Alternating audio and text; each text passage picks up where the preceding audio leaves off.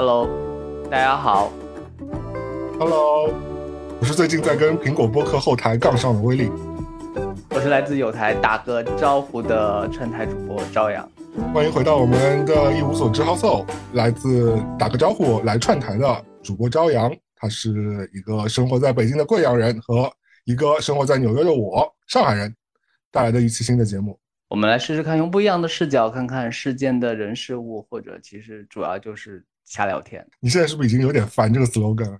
嗯，还好，就是熟了之后，我们就可以当一个 AI 一样把它念出来，面无表情，你说我们可不可以每次固定录好，然后就固定 放这一段？大家听得出来的。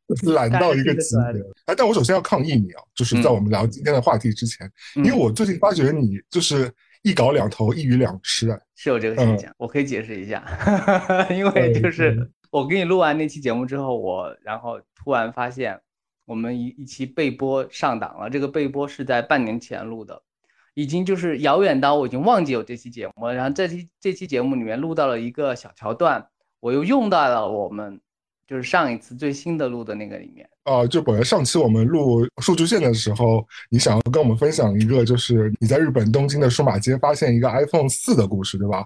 对然后后来我就发觉，我在监听你们节目的时候，我发觉，哎，为什么在你们节目里出现出现一模一样的故事，而且角度和细节是一模一样的？就是你根本就，因为有的时候你讲一个故事，你从不同角度肯定有不同理解嘛，但嗯，这个故事你讲的角度就是一模一样。我想说，两个不同的主题，你居然给我扔一样的一个故事，然后你这个啊通告费赚的也太轻松了吧？虽然通告费现在还没有打给你过。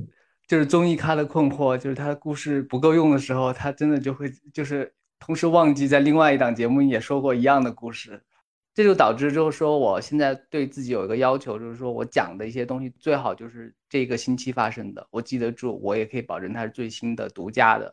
如果在之前的话，就是版权期可能过了，就可以到处分发 这种感觉。是的，就是有一种老年人就是记忆力差的感觉。但那个故事很惊人呀，也是了啊，我觉得听众朋友们如果有 印象的话，其实其实你们没有发觉这个故事，因为被我忍痛剪掉，因为上次时长。大家要知道的话，可以直接跳到打个招呼这个节目，你听最新的一期就可以了。诶，还给自己做了一下宣传，是的。打个招呼绝对是我的一个那个 mentor 了，是我的整个播客对我影响非常深重的一个节目，跟广大其他的非常嗯主流的播客一样。这个虽然只有节目，其实这样讲不太好。我担心，我担嗯心真实粉丝啊，也只有两个，但是他们可能就像那些饭圈的你也一样，就是可以换，就是做数据，然后感觉你有几百个这种感觉。说是就是我本人吗？对，在另外真的一直在苹果播客刷你们节目的人。以及以及有一个姓姜的小朋友，可能就是我们四个人反反复复在在在听那几档节目。我就是在你节目里被称为一个在纽约的艺术家朋友，和江姓小朋友在你们节目就是上的频率也太高了吧，就时不时提到我们。因为真实活着的那个，就是我们可以互动拿出来，就是读评论的只有这两位了。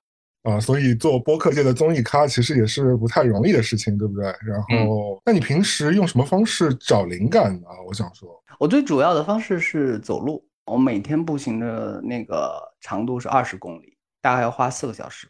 嗯，今天主题就是散步。嗯，感谢朝阳自然把我们的那个本期主题散步 Q 出来了，真的还挺有感触的，因为我有挺多跟散步有关系的事儿想说的。因为散步不会发生太多离奇的事情，但是在这个过程中，你会反而会认真思考自己的生活。我觉得现在很多人就没有精力或者时间，就是说有自己的那个空间，反而走路这个事情就会让它变得很个人、很沉淀，就会带来很多确定感。你像我在北京，按道理来说啊，通勤是一个特别痛苦的事情，但是我有我把它变成一个就是步行之后呢，它甚至是比我骑单车、坐公车或者打车是要来的更有幸福感的。我先说一下，我家里距离我公司，如果是坐车的话，大概是三十分钟的车程，就是如果打打车，我有段时间特别奢靡，我每天都是专车上下班。那么狂，当时也觉得自己就是可以这样做了，就是好像就觉得生活一定要给自己一个品质感，嗯，所以呢，就是就每天坐，而且是那种就是司机会戴白手套的那种等级的专车，就给你开后车门，然后坐进去。我感觉每天自己就是像人大代表去开会一样，身上背着很重的那种责任，然后看着那个窗外的风景，就觉得我一定要为这个城市做点什么，那种责任感也油然而生。就是你坐在那个空间，你就整个人的状态就是会对调整成那个所谓呃高级的感觉。嗯，这个我能够感觉到，就是你觉得自己，比如说你在米其林餐厅吃饭，你就会觉得自己是什么阶层的这种感觉，差不多是一样，就有种仪式感。那你坐专车去上班？要花多久时间？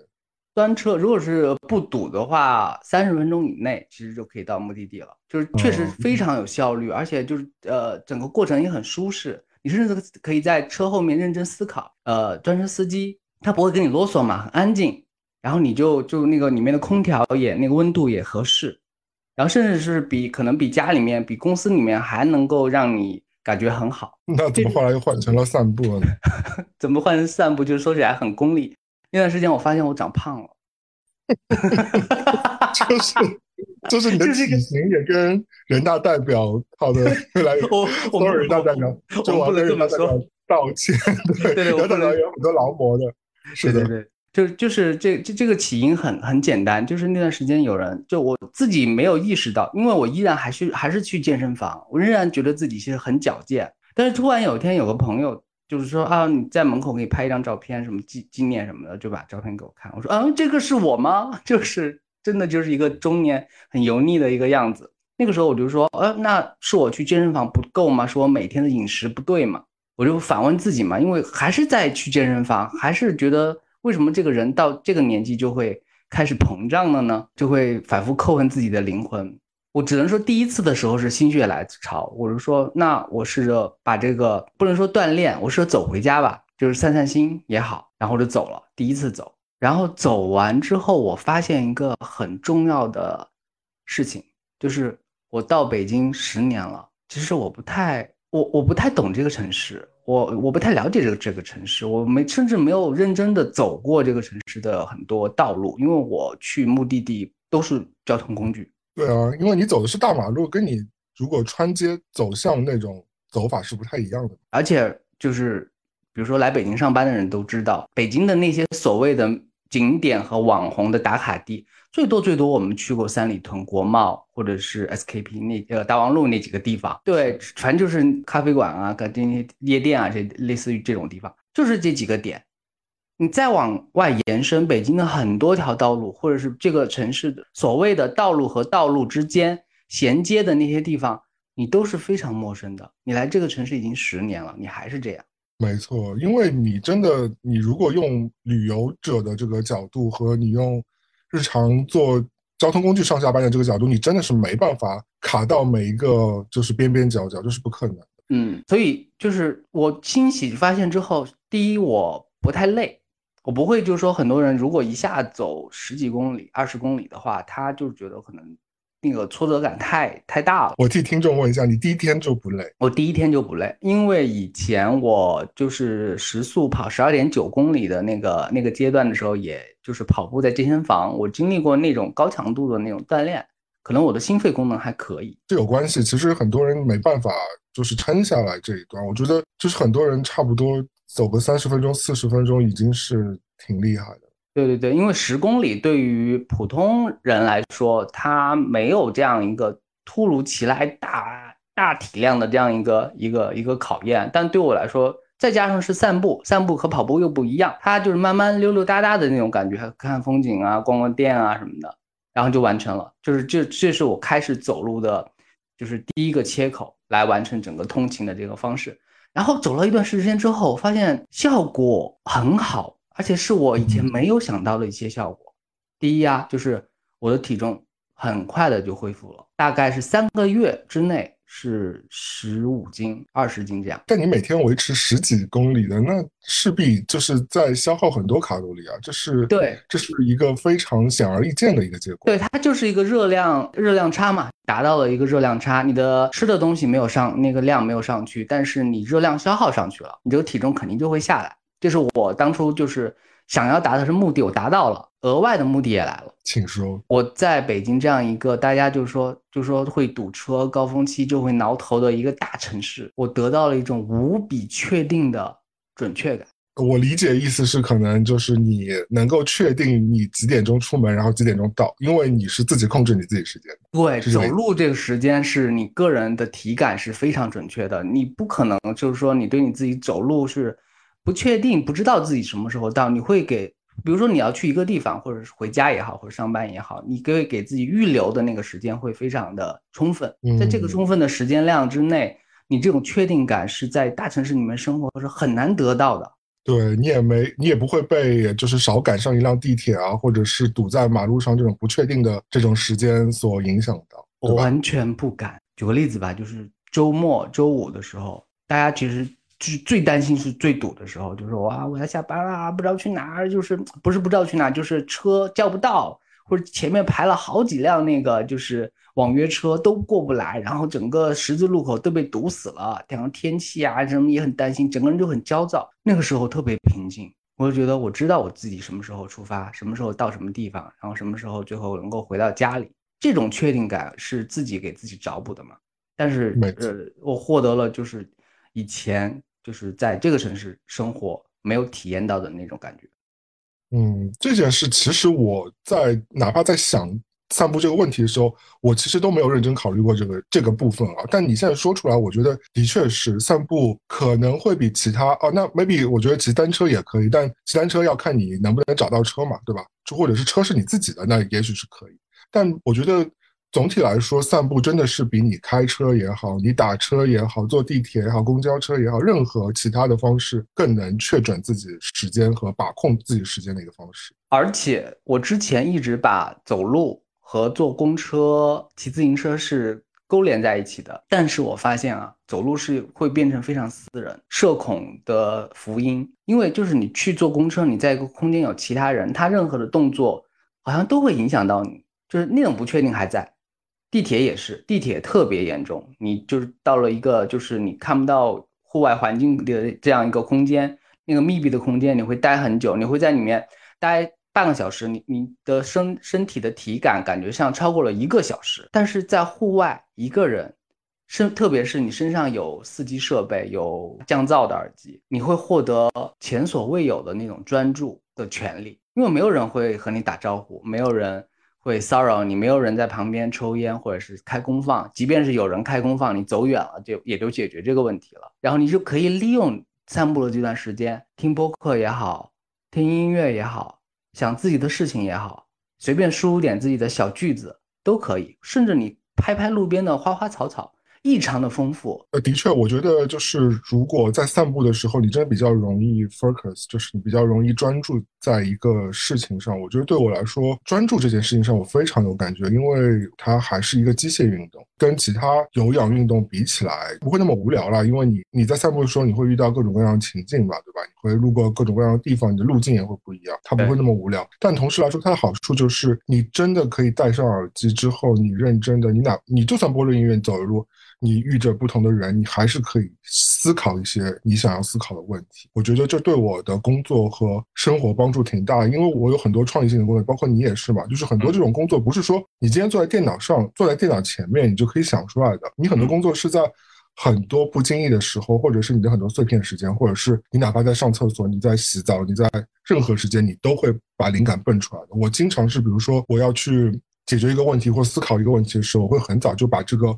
问题给列出来，它会排在我的大脑中或者手机中任何地方。但是我可能会在散步的时候突然想到三周前我要去解决这个问题，或者是我昨天可能想到的一件事情，然后我会在散步时候想到这个解决办法，或者想到我的灵感是什么。我觉得这个我。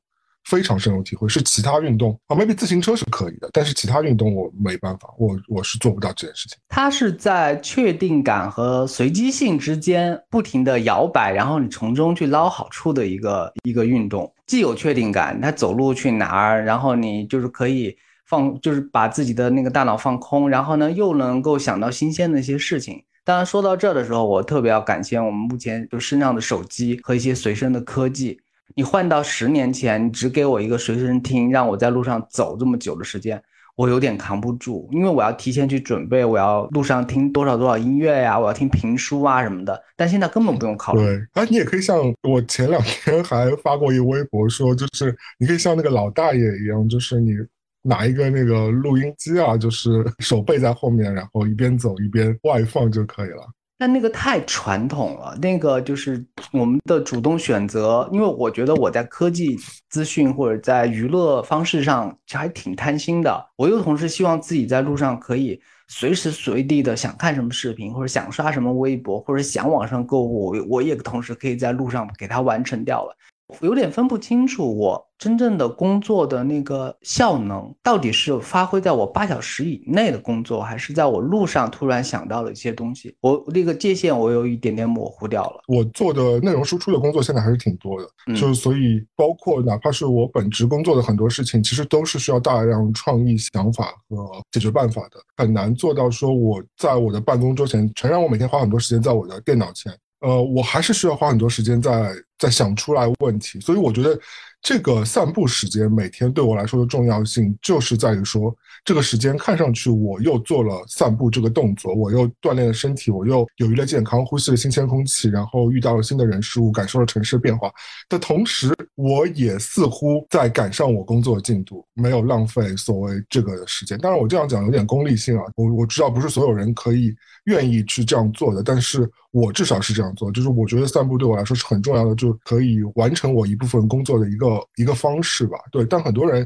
其实我也跟他们聊过，很多人就其实是在散步时候就是放空。最开始的时候，我认为自己特别不一样，可能是北京两千万人口中就是为数不多的是用这种方式来上下班的人。但是后来发现，其实有这样一种群体，甚至他们会为这种行为就是冠以一个名称。这种这种人，就是我我看他们好像叫香港那边，好像把这种方式叫荒野通勤。他们每天是要爬山，在香港那边要爬两个山，然后去中环、上环那个那边去上班。嗯，其实是听上去有点小浪漫的感觉，你不觉得吗？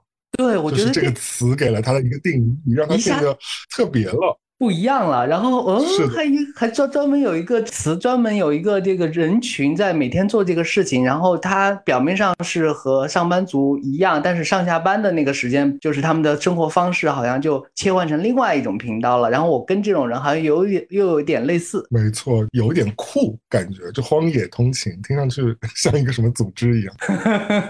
我们今天可能要给一个呃那个纪录片的导演道个歉，因为上一集我们一直在提一个纪录片，但是我们不提那个纪录片叫什么名字。对，这个纪录片的名字叫《How to with John Wilson》。呃，威尔逊呃十万个怎么做？John Wilson 这位对杰出的纪录片导演，就是我们上次一直提到的。然后，其实这个宝藏纪录片是我很早在 HBO X 偶就偶尔间发现的嘛，就是呃当时国内还没有那么多人看的时候，也没有很多博客推的时候，我就已经看，我就特别有趣，特别是他有一期讲到歌。包皮，我觉得特别好笑。还有就是给沙发做套子，对，马上把那个刚刚的话题切过去。他会给很多创作者信心啊，包括就是包括对于我来说，比如说我在路上，我是说我可以在路上很随机的乱拍一些东西。我就真的刚开始我不会想到我到底拍这个东西有什么用。我拍了半年、一年之后，我再把这些很碎的素材剪一剪，我是不是能可以可以做成我我属于我自己版本的一个纪录片？因为你看他的那个画面，他的那些影像素材，其实就是他之前生活中的那些很很碎片化的东西。一方面我得说你说的没错，但另外一方面，我觉得大家不要把这个工作想特别简单，因为我自己也剪视频嘛，所以我其实知道你要想把所有的碎片组织起来再去做 edit 的这个工作量是有多大，特别是你还得让它变得 funny。这是很难的一件事情，对，是真的非常难。但是这个人，我觉得跟我们今天的主题其实也是有关系，因为他的很多动作和行为，也就是在曼哈顿或者布鲁克林两个地方持着相机游走，对吧？就其实就是一个散步。对对对对对，纽约算是一个很适合散步的地方吗？纽约真的是，呃，首先呢，因为我以前住在住在曼哈顿，然后我最近才搬到布鲁克林来。我先讲以前在曼哈顿住的感觉。曼哈顿我刚搬到的时候，你知道，如果我是从北京搬过来的嘛，跟北京比起来，曼哈顿真的是我们传统意义上，英文有个词叫 walkable 嘛，就是比较适合走路的地方。当然，我觉得曼哈顿不太适合骑自行车，虽然有很多也有可能共享单车，但是我觉得相比骑车的话，因为曼哈顿街道很小，比较像上海上海的街道，就那种单行道很多，所以走路其实是更适合。虽然很多人会觉得说啊，真的来过纽约会觉得说啊又脏啊又乱啊，有很多 homeless 啊，但是呢，你如果真的比起北京的话，上海和纽约这种城市是更适合走路的。曼哈顿的这种环境也很适合，就特别是下雨天。就当你的 Uber 就是价格飞升的时候，地铁也很脏啊，交通很混杂的这种时候，你选择撑把伞去走路，其实是可以更好的去解决你整个出行的问题。而且整个曼哈顿它其实就是个岛嘛，它被整个哈迪逊河和东河两条河夹在当中，它是个长方形的嘛。你走走玩玩其实很小，你你甚至我觉得啊，整个面积理论上是应该没有朝阳区大。走一走这种感觉其实是非常的舒适的，然后也像你之前说的，它很容易就是让我们发掘到城市的一些比较隐秘的一些东西。走了这么久之后，我会发现一个呃状况，就是虽然现在有高德地图、苹果地图。电子地图还是纸质的地图，但是你真的去走路，把你经常去的一些地方通过走路的方式衔接起来之后，你个人身体上感觉的这个地图，就是你闭着眼睛就知道这个坡度或者是前面那个路口到底在哪的时候，自然身体生成的那个地图感和我们以前看过那些地图都不一样。我想要了解一块地方。你今天让我开车，或者是让我骑单车来说，我觉得了解这块地方会比较慢。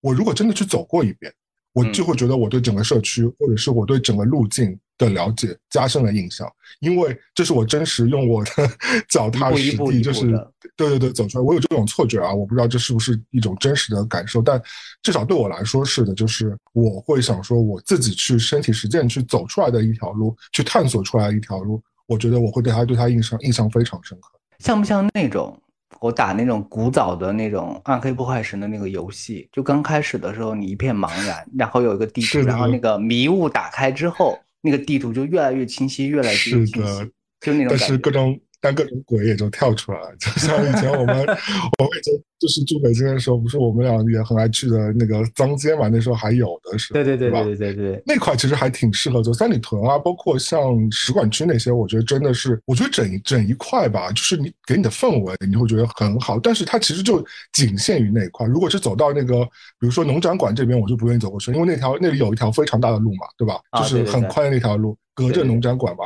那条我就不会走过去了。然后我只会 focus 在就是三里屯到三里屯后街，然后到领馆区，甚至是到新源里的这一个小的范畴。我觉得这也是你以前也挺喜欢的一块区域。你现在才走吗？那块？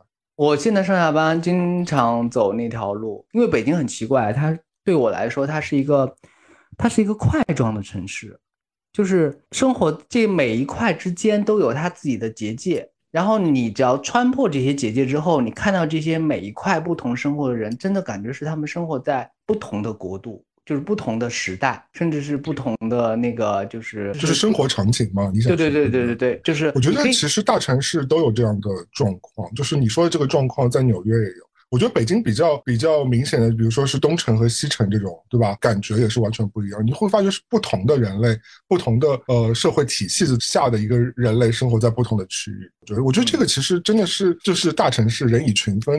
嗯，我觉得美国用可能用一个词叫 community 吧，社区、社团这种感觉。就是你可能是同一个背景下的人类，或者是同一个种族啊，同一个文化体系，或者是同一个 class，就是整个接近的话，大家就可能会生活在一个区域。但这样的话，你切走在不同的块状的地方，你会找到不同的就是生活版图。对你就会看到不一样的北京，就是。因为以如果是来旅游的人，就是其实就是去那八九个知名的景点，就觉得感觉自己到过北京了，会去三里屯国贸买买东西，就感觉去那儿打过卡了。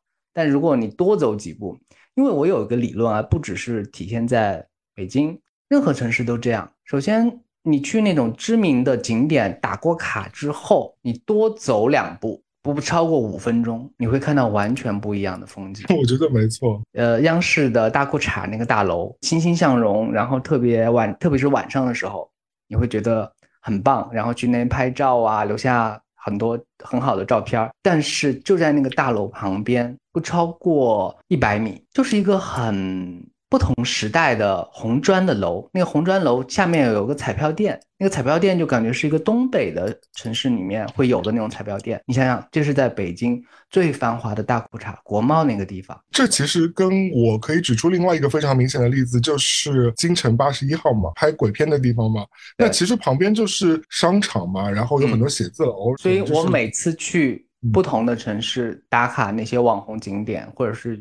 包括我去金阁寺，或者是去一些呃知名的建筑物，我稍微多走两步，我就观察一下旁边的那个建筑物到底是什么样子。旁住在旁边的那些，就是在知名景点或者是世界文物遗产保护的那些景点旁边的那些居民是那个眼神是怎么看待他们旁边那个很著名的这样一个东西的？这种观察会得到很妙的体验。背后的这些事情会有不一样的角度。是的，因为你看那些点的时候，你都是戳过去的，直接空降到那个地方，然后看完呼噜呼噜就走了。但其实旁边大家还是有日常生活的。它这个戳过去的这个这个小小的点，其实是被精心粉饰过的。我觉得，就是它不能完完整整的代表整个城市的风貌，你必须得靠你体验的，包括我们说的用散步的方式，才能找到这种城市的感觉。散步这个动作也给了我一个新的启发。但凡我要去一个新的城市旅游的时候，我就会做三件事情：坐一次他们的公车，在本地看一场他们的电影，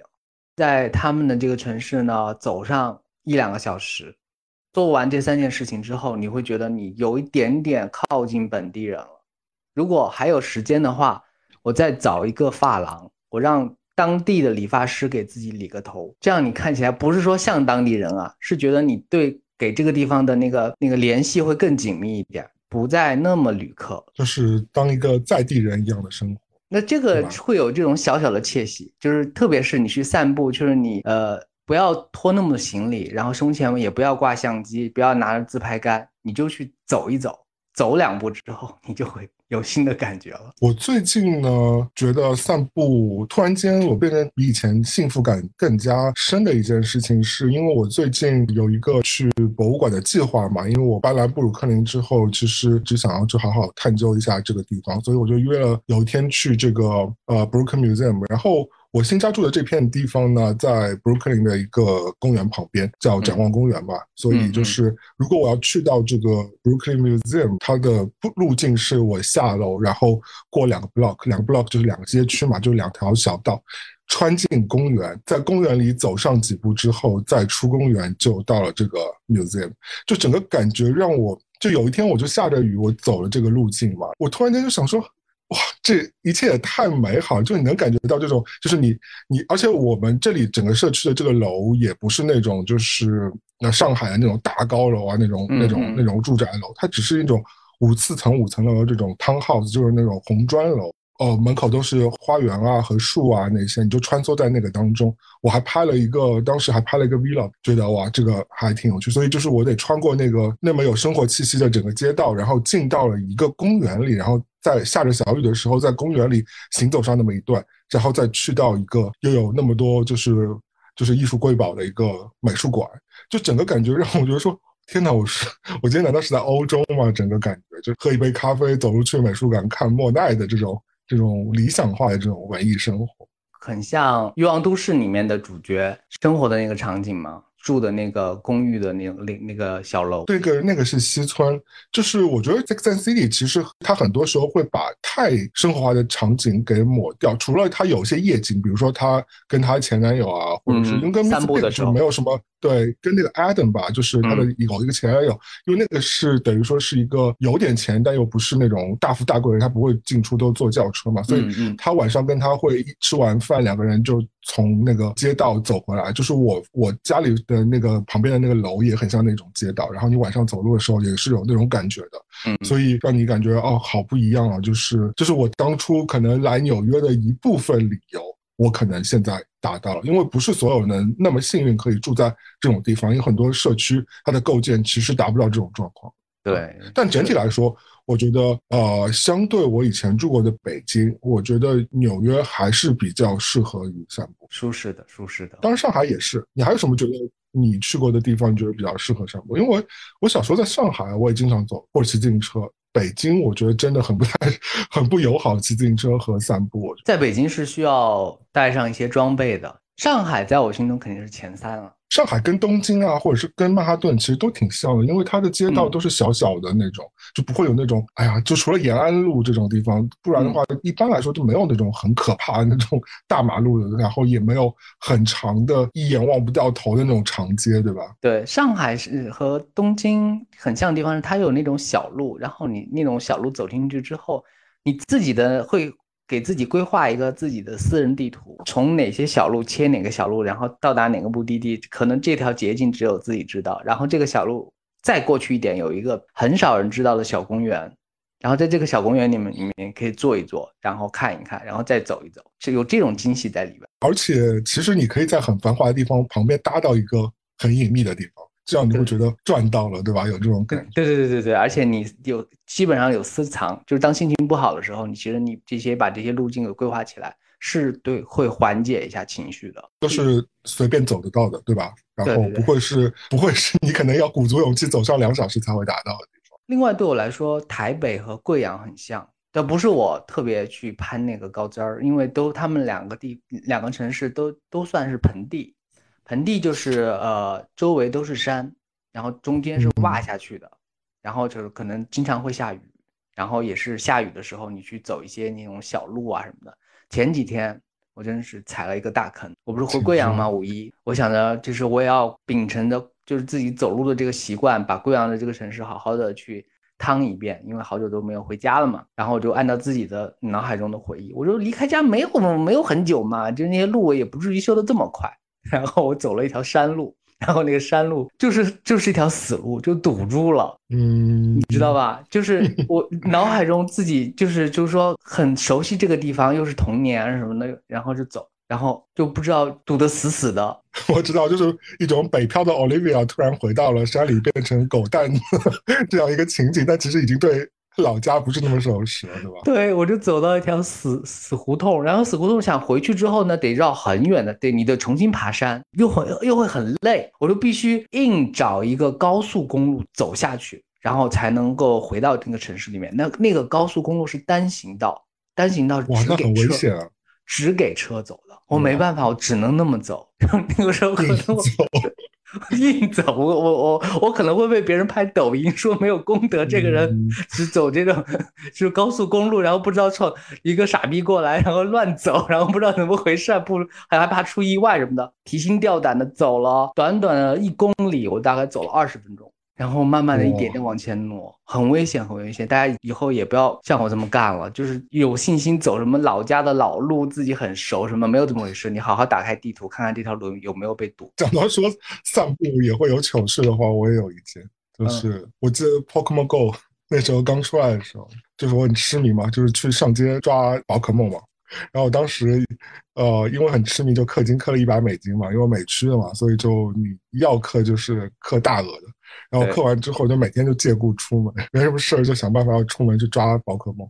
然后其实还挺危险的，那时候其实出过挺多事故。然后我有一天呢，我也是看到，就是我在家躺着的时候，看到有个稀有的。然后就在家楼下附近，然后就噔噔噔冲下去，走了三步之后抓到它的同时呢，我就整个大跌倒的动作。马路旁边不会有种树的那个那个坑嘛，对吧？嗯，就原本是应该种上树的，但那天好像是因为曼哈顿在整修什么的，所以那个树没种上，其实是个坑。但我可能是傍晚什么的，我又那个抓宝可梦心切，所以整个就栽到那个坑里，整个膝盖就是大破血的一个动作啊。理论上其实是可以告政府的啊，因为他理论上是应该画好一个栏杆，然后告政府可能赔个两三百万美金吧，然后就下半身无忧。但 我想说，也是因为我自己太贪玩了，所以就是，但是那时候真的是因用散步抓了很多宝可梦。就是，我觉得这这也是一种 对你的另类的这个对散步的事情。我想起最近有个日剧很红嘛，叫《大豆田永久子与三名前夫》，你听说过吗？我听说过，很想看。我很喜欢里边那个演员，呃，松田龙平。它里面有个有个桥段和你几乎一模一样，就是当女主角就是很出了一个小的状况，然后跌到了一个就是正在施工的一个泥坑里边，整个下半身都跌进去了。然后那个女主角就默默的这么站着等，然后男主角就出现来拯救她了。我看完这里，我就开始拍桌子，我就觉得它它是一个号称就是展现人们现实生活题材细节的一个神剧啊。但是这个情节出现的时候，我有一点受不了。就是当我们跌入一个泥坑，然后下半身全全部都是泥，然后整个整那是水泥嘛，他们整个人被固定在那儿，凝固在那儿了。然后男主角就会在这个时候出现，而且也没等多久。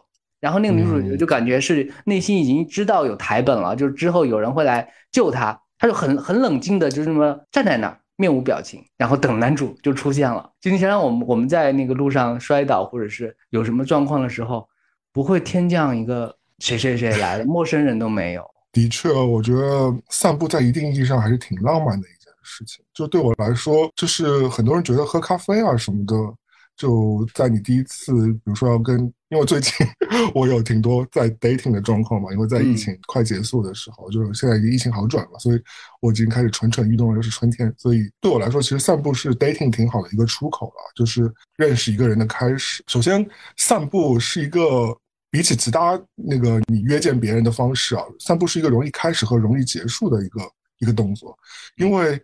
你如果你真的不喜欢他，你就就走一会儿，你可能就说，哎，一抬手表看我有点事，拜拜，我下个路口就可以，就是他要转转哪边，你就转另外一边走掉就可以，对，不尴尬，不尴尬。对，但如果你想你想要控制时长长一点，你觉得这个人对你你对他有好感的话，那你多走一会儿，你可以开放性无限走下去，对吧？或者是最后甚至于走到走到谁家上去喝杯咖啡、喝个茶什么都是可以的，对吧？所以这个是一个。也比较顺的东西，不会说你坐在那儿，然后突然间说，哎，我去你家吧，这种，或者是突然说我我要走了，这种，其实可能尴尬的程度会低。我觉得第二个就是散步呢比较放松，然后不会像就是你跟对方如果两个人，我大家都约会过嘛，你知道，如果大对方就是大家正襟危坐，哪怕是喝咖啡，你很放松的状态，我觉得还是挺尴尬，因为。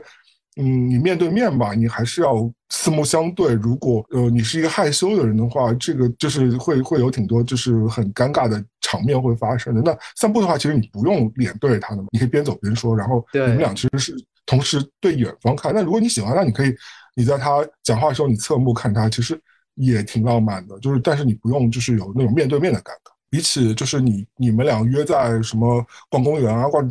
逛植物园啊，或者是那种目的性更强的东西来说，整个散步就是对了解一个人和这个行为来说就更 casual 一点，就更随性一点啊。就是你们俩就就可能，如果你真的要去个植物园或者去个动物园，甚至去个美术馆，你是不是还会考量说，哎，我得穿的怎么个隆重法，或者是我得我得是不是得事先 备点功课，别让别人觉得。我特别无知啊，对吧？就是你，你是是不是要去做点准备什么的？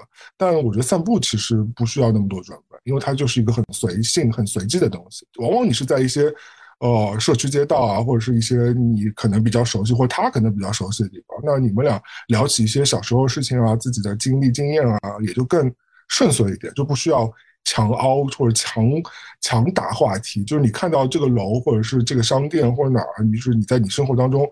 习惯习以为常的东西，你都可以分享出来说。所以整个，我觉得散步对于你刚 dating 的情侣来说是非常好的事情。当然，你你们俩确认关系真的是交往之后，我觉得散步嗯也可以成为你们俩很好的一个互动的一个事情，对吧？就我觉得情侣之间最重要的还是要沟通嘛。所以散步挺好的，是让大家沟通的一个方式嘛。还有一个就是，它是一个很厉害的卸妆油，就是如果你约会的对象是一个。美妆美妆博主，你多拉他散步，特别 在呃夏天的时候，你就会慢慢看到他露出原形，就是也还蛮好看。如果你这样讲的话，我真的我倒是想到说，他其实因为他的他虽然有运动，他运动量又不是那么狂，就不像你们俩约着去骑行，或者你们俩约着去做瑜伽什么的动作，对你就会那个花容失色什么的。但这个其实你们俩只要控制，哪怕在夏天慢慢走路什么的，没所谓。对。其实不会对你的这个造型有多大的那个损伤，对不对？因为你稍微 稍微走远一点的话，你其实给你观察的这个空间会更宽阔。如果是坐下来，然后或者是给他表演的时间，在咖啡厅啊什么时候，他的那个伪装性会更强一些。如果你说的对，走走着走着，这个人自然的本性就会来了。对，你说的很对，就是就是有一种你让他就是随便切入他生活的场景当中，然后他就会表达出他真实的自己的那一面，对吧？就不像你坐在一个哪儿，你给他创造一个场景，他自己也会创造一个人设出来，然后凹一个什么东西给你，对吧？两个人就很放下那个互相的戒备，然后你了解。也不是一个真实的对方，所以哎，好处多多的感觉，推广给大家，对，可攻可守。对对对，我们还专门制作一个什么 dating 的 A P P for 那个 walking 的，我觉得还不错。但是我我可以说一个自己的观察，就是我们虽然说这么多散步的好处，但是就我走了这么久的路而言，我看到的状况是，除了几个繁华街口和一些商圈，在大道上你是看不到年轻人的。年轻人是不会走路。你是指北京吗？我指北京，但是你可以看到年轻人在跑步，就他会就是就是浑身这个装备很好的那个短裤或者什么的背心什么的，然后在路上从你身旁跑。但是纯粹的走路有，就是呃宠物或者是推着小孩。是不是因为北京不太适合？散步，所以年轻人不太愿意做这个运动。包括之前雾霾严重的时候，也真的不太适合 散步啊。所以，对吧？大家宁可就是躲在家里的这种。因为我反而觉得，嗯，我觉得上海一直有这种小情小调，是我以前爸爸妈妈或者是对吧，他们老一辈，哪怕我们现在都有散步的习惯。你走走安福路啊，走走那些就是梧桐道啊，对吧？那种都小时候我一直有这个散步的记忆的。包括搬来纽约之后。也是很多年轻人，是不是你的观察只限于一些不太适合散步的城市呢？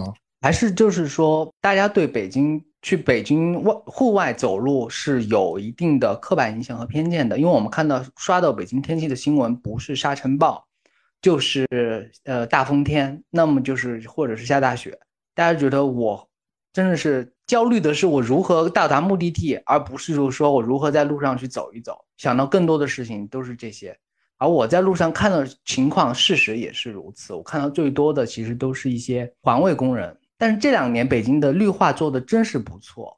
我甚至就是走过跨过东城区和朝阳区之后，我会发现他们每个区、每个街道他们种的那些植物的街边的那些花风格都是不一样的。有各种各种各种各样的那种小花和植物，就是加强一些软实力了。对对对，开始用心在做这件事情了，就是开始嗯，这挺重要景景观啊什么的，开始有在布置这些东西了。所以大家可以给北京一点点机会，不要把它用一直当着就是路很宽广，没有办法走路。你去多走两步，你会看到真的是不一样的地方。没事啊，你就多花像朝阳一样花四个小时就行了嘛。我觉得我这个，我觉得我这个动作算奢侈了，不在时间。有啊，谁每天能挤出四个小时来散步啊？真的还挺奢侈。他是算奢侈的。呃，其实就是我在想啊，因为我以前也听过一些节目在说啊，一些就是历史学家，包括就是他们分析说，其实北京最早建成的时候不是为了老百姓。呃，服务的这样一个城市的基建，所以它的很多基建，呃，只能靠后期改，它前期没有考虑过这些问题，就只有慢慢。是跟城别的城市是不太一样的，所以我当然了，我在这这个角度上，我其实能够理解了，就是我觉得还是要给这样的这种类型的城市一点时间去做一些调整的。就是当然，我我们纵观来说，呢，那个基建上，城市基建上，北京真的不跟其他城市比不太适合。散步，嗯嗯，呃，我觉得还是有，就是整个城市的就基础建设是非常适合散步，非常适合那个。但我觉得这也是每个城市不同气质啊，所以也没有孰好孰坏。我只能说就是大家风格不一样，对吧？哎，即便这样，我内心还是有三四条在北京走路的那个 OK 的路线。你不用像我这样每就是单程走两个小时，你其实二十分钟左右都可以。大多数人走路不是为了说我。每天固定上下班吧，除非说你真的是，比如说是控制在三十分钟或者这种走路，我觉得还行。像像你这种是比较特例，大多数人大多数人走路不是为了上下班，而是为了就真的是一种休闲的方式或者是一种锻炼的模式嘛。所以我觉得制定一条就是蛮舒服的散步路线是蛮重要的事情。第一个方向啊，第一个方向就是打开高德和或者苹果或者谷歌地图。会给你多少钱？你家我已经说了好几个品牌了，你待会看哪 哪个品牌给我们钱，我们就把它剪进去。发邮件出过去跟他们要钱了，真的。就是打开你的电子地图，然后发现周围有有一个固定的小公园，一般都会有啊，每个区域可能它都会分一个固定的小公园。很多人搬来自己的地方，没有发现自己附近有小公园的，你是打开地图找一找，去小公园走，或者是去它的周围走一走。第二条路就是。发现你周围邻居养的猫猫狗狗，狗以狗为主了，然后他看他们遛狗的那个路线，你就跟着他走，然后你就会找到一条还不错的散步的路线了。有道理，有道理，真的是，我觉得小公寓旁边和遛狗路线真的是一个两个比较好的指导方针。所以就是我不用具体指哪边，但我们使馆区啊、朝阳公园旁边啊，都是很好去那边溜达的那种地方。地坛旁边啊，因为就是北京其实还是有五六十家这种小型公园，甚至不要门票。我说一个嗯题外的攻略啊，大家很喜欢来北京，都去故宫，然后故宫拍到一堆游客的头都很难看，没有办法演甄嬛。然后有一个秘籍是，你去故宫旁边有一个地方叫太庙，太庙的那个建筑、哦那个呃高矮啊什么那个红墙啊和故宫差不多，门票两块钱。然后呢，你在非周六日的时候去，你可以去那边演一部后宫大剧，没有人旁边，没有游客。我脑袋当中没有想到甄嬛这些，我想到咬金陵，《延禧攻略》吗？不是啊，姚金陵啊，姚经理和哦，呃那个和三宫心计，好，宫心计，对对对，就是姚金姚金陵嘛，就是打你就打你，还有挑时间嘛，那个桥段。你你去那个太庙，穿着花盆鞋，然后在红墙旁边走，你可以就是一路的拍一个很漂亮的 vlog，真的就记住门票只要两块钱。或者是会被别的博主当成说，哎，真的清宫有女鬼哦，这种啊。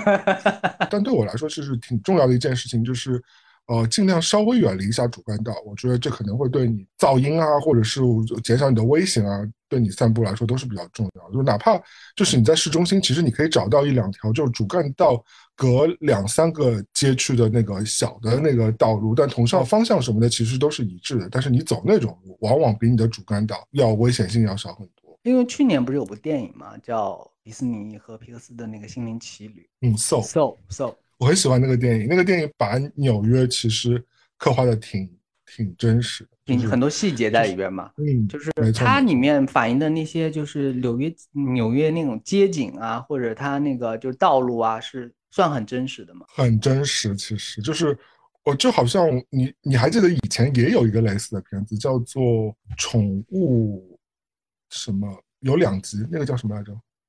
宠物大作战还之类的，就是讲纽约家里的一堆宠物，猫猫狗狗，然后在那儿对打的那个那个，或者有只小兔子也是一只宠物的之类的。那个片子也是对对对对，就是超人小兔子嘛。然后，然后还有很多猫啊、狗啊什么的。然后那个片子跟就是我觉得跟 Soul 也是一样，就是其实他把纽约整个街道、整个 vibe 就是描绘的非常对。就是我觉得纽约和上海这种地方，或者东京这种地方，有你不用担心说你散步你会有不时之需的时候。就有时候你散步，可能你真的会，因为你散步嘛，你可能会就突然间想要买买束花，对吧？嗯喝个咖啡，或者吃个冰淇淋，吃个小点心，去个邮局什么的，这太正常不过了。但我觉得北京，如果你不不认真制定好这个路线，你真的是什么都遇不到。但是纽约啊，就是啊东京，特别是东京这种啊二十四小时便利很多的地方，上海这种地方，就是你会觉得说你我随便走好了，就怎么着都会有个全家，对吧？怎么着都会有个 Seven Eleven，就是怎么着都会有嗯早餐店儿，或者是有一个咖啡馆儿在那儿等着我。就是我其实不用那么着急忙慌，说我我遇不到什么东西，对吧？啊因为你不是目的性的去喝一杯咖啡，但是你希望它有。就好像我们很多时候，就你健身，你也不一定真的会用到呢。但是我必须有 Under Armour，我必须有 Lululemon，对吧？不然的话，这两家到时候给我打架。就是就是那个，就是你必须得有那个装备在那，就是以备不时之需。我觉得人可能现在不不安全感会造成自己有这种状况，包括说你的散步的整个环境当中，周围会不会你走两步就会到一个画廊啊，或者美术馆啊，或者是图书馆什么的？我觉得其实也挺重要的，因为往往来说，散步的人内心还是会想要充实自己的嘛，所以这些东西对这些人来说。呃，对于我，至少说我跟你这样的人来说，其实还是挺重要的吧，对吧？我觉得我们俩都是会对美术馆啊，或者是一个图书馆啊，或者一个广场会感兴趣的人。你在行走这个路线当中，如果有这些东西，你可以顺便去访问的话，我觉得何尝不可能？因为刚刚你提到好几次不时之需，我想到了只有一件事情，就是上厕所。很重要，真的很重要。内心一定要有一个厕所地图，就是你要从从 A 点到 B 点，你要知道，就是说哪有一个洗手间，你可以赶紧处理一下你的一些状况。然后在我心中，可能我可能已经布置了一百个那个厕所的那个地图，就是当我出现状况的时候，我就可以赶紧去处理一下，因为我要毕竟要走这么远的路，而且几嗯几呃十几种 A 点到 B 点的那种方案，如果中间没有公厕解决的话，可能我会疯掉的。如果加上我觉得这跟长短都没关系，就是因为你喝个咖啡，咖啡利尿嘛，对吧？然后你吃个冰淇淋，你可能是乳糖不耐，对吧？你都可能有插塞喝需要有尿尿频尿急的时候，我觉得是非常正常。就是而且如果你和别人约会的时候，在路上，如果你很快可以。就是帮他，就是指出厕所在哪，或者帮他解决这个问题的话，加分不加分另说啊。至少他会觉得你是一个城这个城市的小灵通，就是什么都知道。他会觉得你很棒，对不对？他会觉得你 哎有点东西哦，对不对？对对对。我记得我以前就是在啊纽约，如果在 SOHO 这种比较热闹的地方是很难找到厕所，真的是非常难找到厕所。你整个可能要步行半个小时都没有一家厕所是可以对外营业的。所以这时候你了解厕所。藏在哪些地方是非常重要的。我那时候因为还要做做一些拍摄的工作嘛，所以我是那个制作人，所以我要给整个组就是查好哪些地方有厕所。后来我发现有个 app，就专门找厕所的，非常好笑。然后 有了这个之后，我就每次都特别抓那边下个路口右转有个厕所去吧。但我觉得你讲的这点的确是基于这个发现啊，基于这个发现，我。挖掘到北京有一个厕所是可以跟东京的很多厉害的厕所比的。那个厕所其实就是一个简单的洗手间，它不是什么大商场的那种比较模板式的那种模范式洗手间，它就是一个简单的在凤凰大厦、凤凰卫视的那个凤凰旁边那个洗手间。那个我发现那个管理员那个老头洁癖是有执念的，他内心想做那个北京公厕之王。他打扫，你真的很特别，你怎么能观察到这种事情？他把那个洗手间打扫的特别干净，那个洗手间不是很华丽的，它就是普通的那些设设施和北京其他的都差不多。但是被他打扫完之后，你有点不敢在上面尿尿，你觉得有点在欺负他。就是一个在朝阳公园和凤凰大厦中间的一个很普通，藏在一个一堆小树林里边的。一个洗手间，天哪，这也被你发觉，你到底是去那里干嘛？我想请问，因为我可能自己也 确实有一个墙上留下自己电话号码吗？因为我确实有个公厕地址。后来我发现真的是有代价的。有一天早上我路过那个洗手间的时候，我发现他们在那个就是备货嘛，因为你那个公共洗手间你肯定会有一些打扫的那些清洁剂啊，然后你要准备厕纸啊，然后你会有墩布啊什么的。我发现那个容量之大，可能是你。一个人在家里面，你五年的五五年的那个量，已经堆满了整个马路。我说打扫一个小小的厕所要这么多的公共厕纸吗？我看人流量也没那么大呀。对，然后那个管理员就像一个国王的领主一样，在点他的那些货，就是那个那个大批量，大概比如说十几桶的那种消毒液。这只是一个大概只有四个蹲坑的那个洗手间，消耗量也太大了吧！而且我们平时根本不会想到这个问题，对吧？我们只会不会对对对对对对，我们不会想到他的那个就是呃过就是备货呀，或者他就是经就不是说经营，他要管理这样一个一个地方，到底需要多少材料的补充。我我们以前所以真的是我们所说的往前走一步，文明一大步，对吧？这样会解决很多的问题。大家一定要就是真的对准了。我不太敢用那个洗手间。我觉得每次我都去，我都在欺负他，就给他弄脏了。大家有有空去可以去那看一看，因为就在凤凰大厦旁边，你可以当个景观去看一看。如你会发现，北京真的是有特别干净的洗手间的。不要再说给北京市容市貌很差。纽约的话，我如果大家要来玩的话，我觉得有很多公园其实都是有备的一个厕所。大家如果能找到公园，哪怕是小小公园，它都会设一个厕所。有些地铁站也有，所以呃，这是一个 tips，大家可以去想办法找的。然后我想到还有一件事情，就是我我是希望，就是我在散步的时候，嗯，可能就像你刚刚说的，就是你在北京可能遇不到一些年轻人，但对我来说，如果我要在纽约散步的话，我选的路线，我会希望周围出现的人类是面容姣好、不造作，然后养眼的那种，就是期待可以有些邂逅啊，或者至少是可以看到一些赏心悦目的东西嘛，就跟你的城市风景，因为毕竟也是想要看好风景嘛。经过你提醒之后，我发现我堕落了，因为。我前半段时间，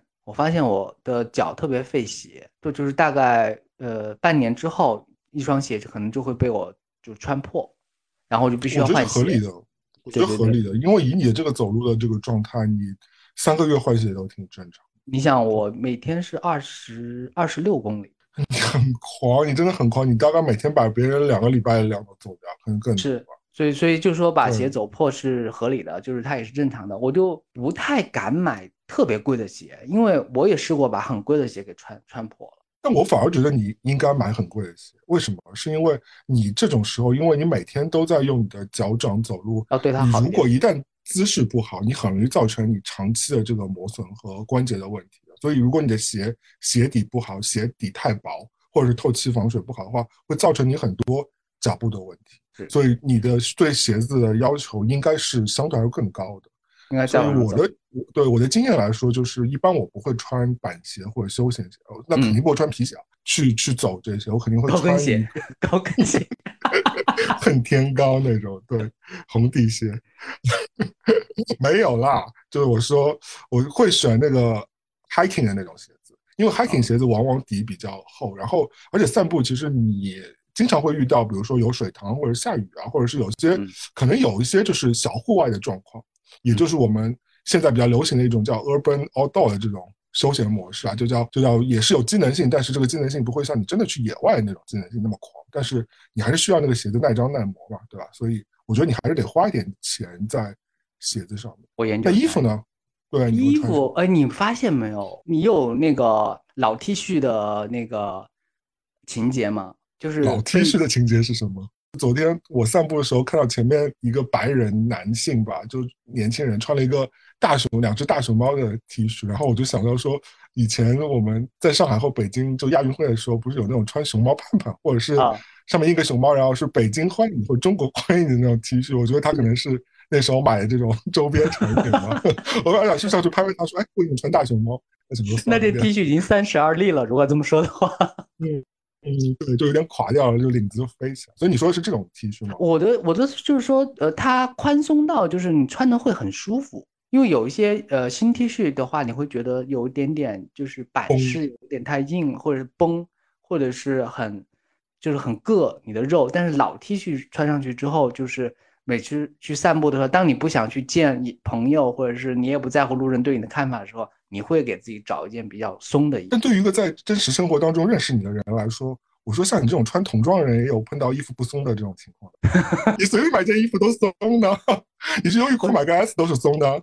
我曾经买过 x S 都是松的，现在好一点了。天呐，真的就是，我觉得也是啦。我觉得你说的没错，就是呃，你需要有一个相对来说比较休闲一点和比较 oversize 一点，不然的话，你还是会有一点点小冒汗，对吧？你不可能说就是，所以你还是希望你穿的那个衣服的透气性啊，或者是对，可以让你的身体会比较舒服一点。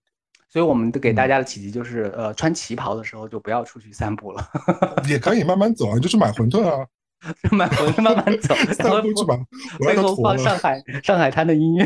，BGM 就响起来了。对，哎但是夜夜山海，嗯，有一个有一个小的提示啊，纽约也应该也有，就是我有时候如果天气预报会报下雨的时候，我会在包里面放一个就是鞋套，雨靴的那种鞋套，因为北京的那个路面不是都很平，它会有一些坑坑洼洼的地方，然后你有时候脚迈不过去的时候，你整个脚就被那个就被淹住了嘛。然后如果你穿小比较贵的那些球鞋，其实你是不忍心踩上去的。这个时候你如果有一个防水的鞋套的话，就套上去之后，你不会担心这个事情。你说的鞋套是那种蓝色一次性的那种鞋套吗？没有，是胶的时候是胶胶状的，啊，防水高级一点。套上去之后很像雨靴，嗯，但但是又很又很薄。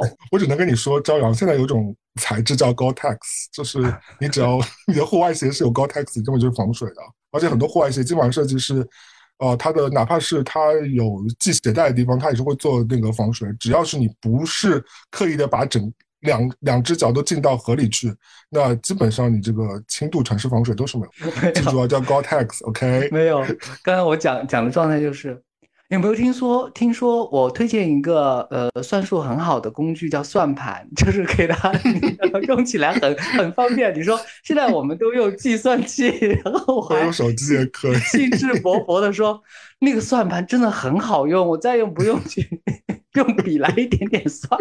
对，我觉得你的你的那个情况可以针对于，就是说，就是我今天可能有一个很重要发布会去参加，我要去露脸，我要穿的很帅的鞋，但是呢，我不可能又带两双鞋，对吧？但可能参加完发布会之后就会下雨，然后我又想走路，然后那同时你可以应对这个状况，然后可以保护你的贵一点的乔丹啊、Easy 啊这种 鞋之类的这种，我觉得这个还是可以。行吧，找个。但现在也有种高科技啊，就是可以在鞋后面喷一层那个涂层，然后它也是可以不沾水。二十一世纪的科技了，你不要。我先把我自己的辫子剪掉，各位。嗯，真的就是满清，不要再是大酷刑了。不得不说啊，Nike 其实很多产品，不是植入啊，就但 Nike 可以给我钱。我真的觉得 Nike 有很多线是挺适合那个户外行走的。我自己真的也是消费者，比如说我经常买了 Nike 跟 Undercover 合作的，因为它是 for 跑步的这种，它出过好多季了，然后它每季的那个衣服它都是非常。透气性，然后它有很多功能的设计，但是不会很重，都非常轻薄。你哪怕是塞在包里，都是就几乎是没有重量的。那这个系列，我觉得大家可以去参考一下，它是可以适合散步。然后另外，我觉得 Nike 的 ACG 就是也是户外的系列，是非常适合散步的装备，而且也挺好看的。就你也不想打扮的，但因为散步嘛，就不是真正的运动，所以你还是希望打扮的有点型。散步的衣服的话，我会穿 MUJI 和。优衣库的优的系列，我觉得这两个系列相对来说剪裁啊什么的都是比较像刚刚朝阳说的比较宽松，然后同时来说它的面料什么都挺适合散步的，而且相对来说还挺有型。你有选什么有特别的裤子的选择？裤子啊，裤子你不会选很崩的吧？我曾经有段时间四个小时哎，没有，就是我有段时间会买。很很丢人，就是很短的那种短裤。我有，我也买，我也买。我其实我之前买过的不是那种跑步裤，因为我知道那个跑步裤两边会开很差嘛，那种跑步品牌都会出。我其实买的是，呃，橄榄球裤。橄榄球裤非常短，它但是它的那个面料是帆布面料，是硬的，看上去比较硬挺一点，不像那个你跑步裤，它是一层薄的那种尼龙的那种吧，那个感觉特别的太运动了，对我来说。但我买的那个橄榄球裤呢？它也是很短，是齐跟的，齐腿跟的，然后你可以完美的露出你两条大腿，但真的很凉快，我必须说，就真的很凉快，就是而且你的四肢就会很开阔，就就很自由，你可以奔跑起来去呼唤你的青春，然后没错，是的，同时对，同时你有非常好看的大小腿肌肉的话，也是可以顺便展示给那个路上的民众看。那你觉得帽衫你会穿吗？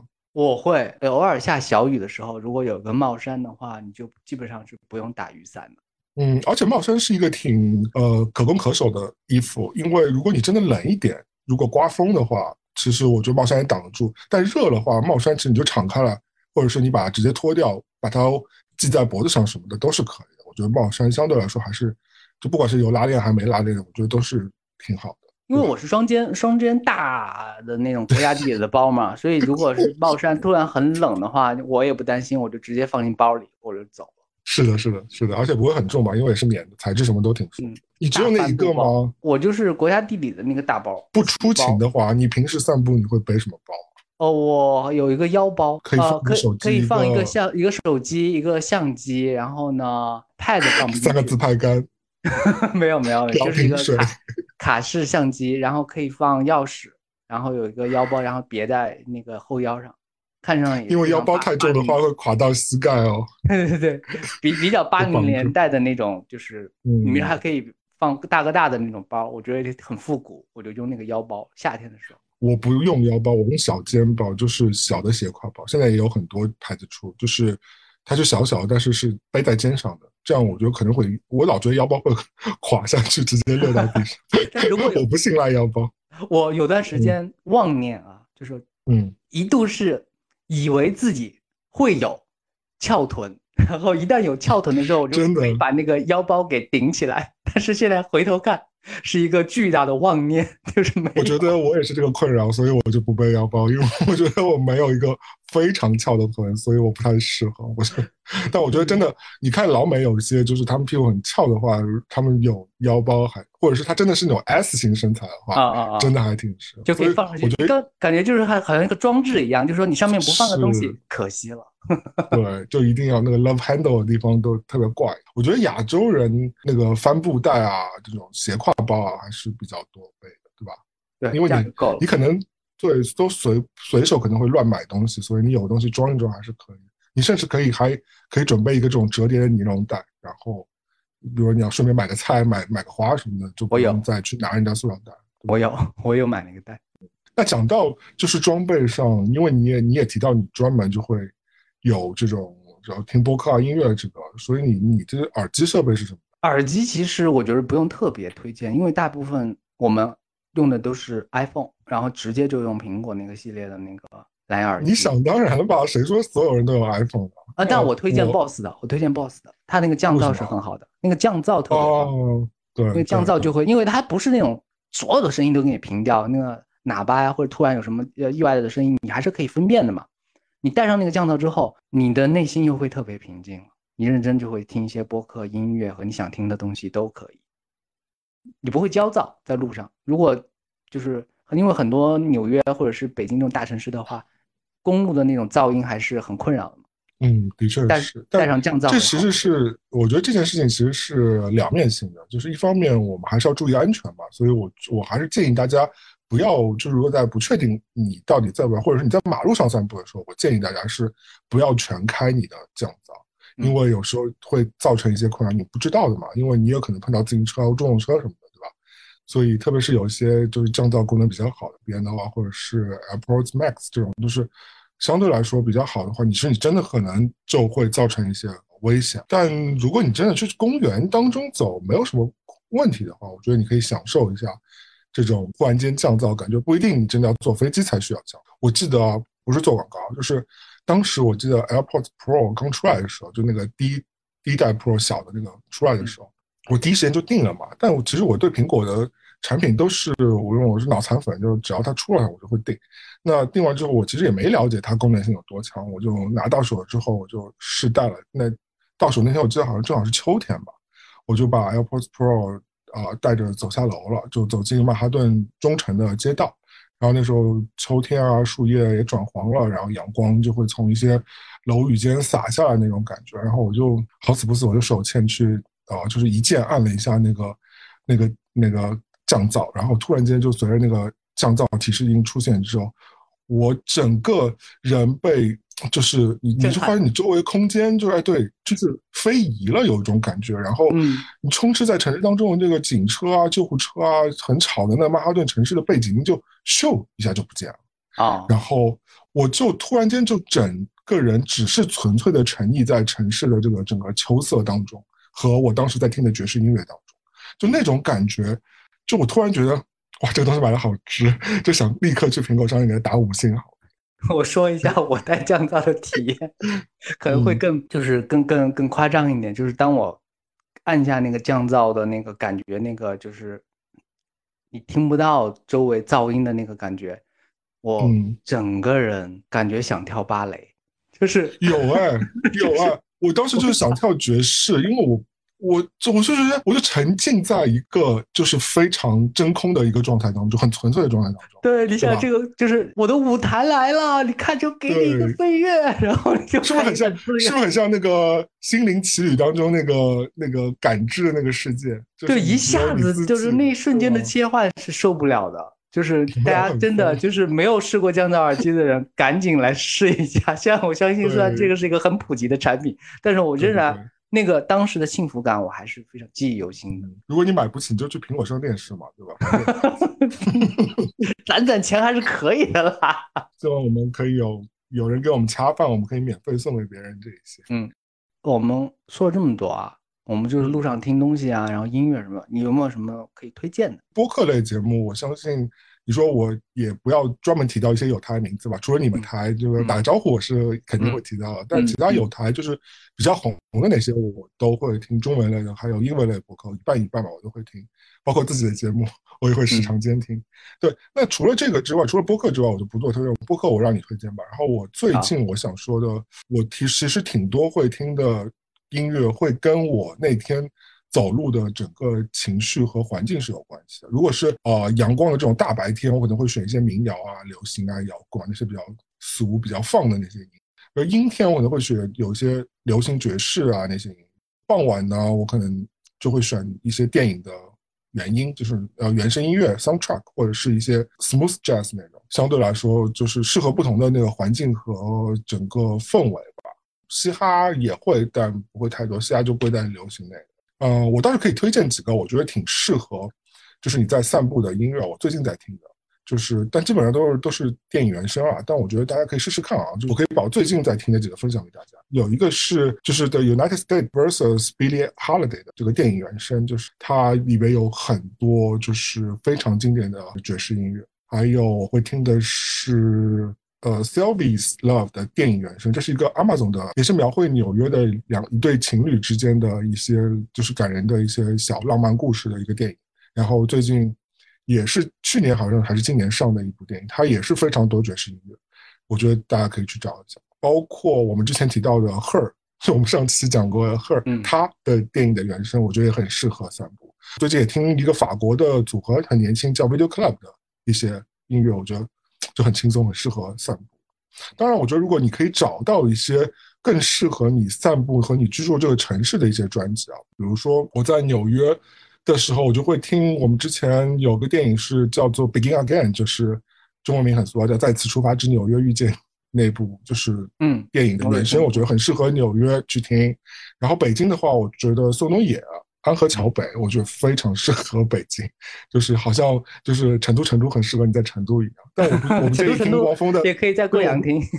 对，我不建议，我不建议在北京听北京北京啊，就是汪峰老师的，就是这个有点太丧了。那我觉得安河桥北就是挺人文，也没有那么丧，但是又就比较文艺嘛。然后，如果你去台北的话，那陈绮贞你肯定是要播一播的，对吧？那台北很多 有很多不是不是冬季到台北来看雨吗？这个年轻人没有听过。评委是不是？我们俩要要入土的老年人就 都翻出来。然后上海的话，我记得以前有个我不知道大家还认不认叫李泉的歌手，然后他有一些也是比较爵士的、比较比较都会感的一些专辑。他有一张专辑很经典，叫《走钢索的人》，我觉得很适合上海在。走的时候播一播，而且包括像之前很多品牌、商业品牌、时尚品牌，他们都做过一些城市的旅行专辑。但那个就可能是不光是音乐了，还有人、明星啊什么给你诉说一个城市的故事或景点，那就是自己可以去找啦。包括 LV 什么都出过这种。因为音乐就是听多之后不能说腻啊，就是说你可能还是想切换一个人说话的那种方式陪伴你嘛。所以就是呃，我音乐之外，我会选择播客。